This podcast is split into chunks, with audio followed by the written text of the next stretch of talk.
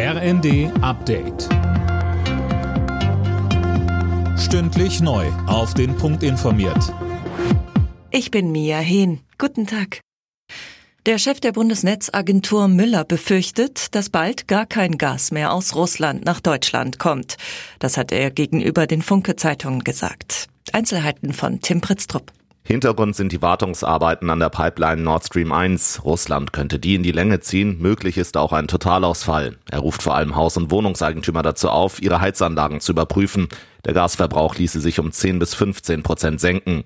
Auch über mögliche Gasrationierung hat Müller was gesagt. Die würden im ersten Schritt Unternehmen und Produkte aus dem Freizeit- und Wohlfühlbereich treffen. Die steigenden Gaspreise sollen nach dem Willen der Bundesregierung alle Gaskunden gleichermaßen zahlen. So steht es laut Medienberichten in einem Gesetzentwurf. Damit sollen die Versorger gestützt werden, die Gas am Weltmarkt gerade teuer einkaufen müssen, weil Gas aus Russland wegfällt.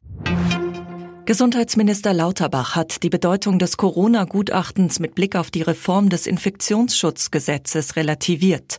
Es gebe neben dem Gutachten zahlreiche internationale Studien. Die müssen ebenfalls mit beachtet werden, sagte Lauterbach in der ARD.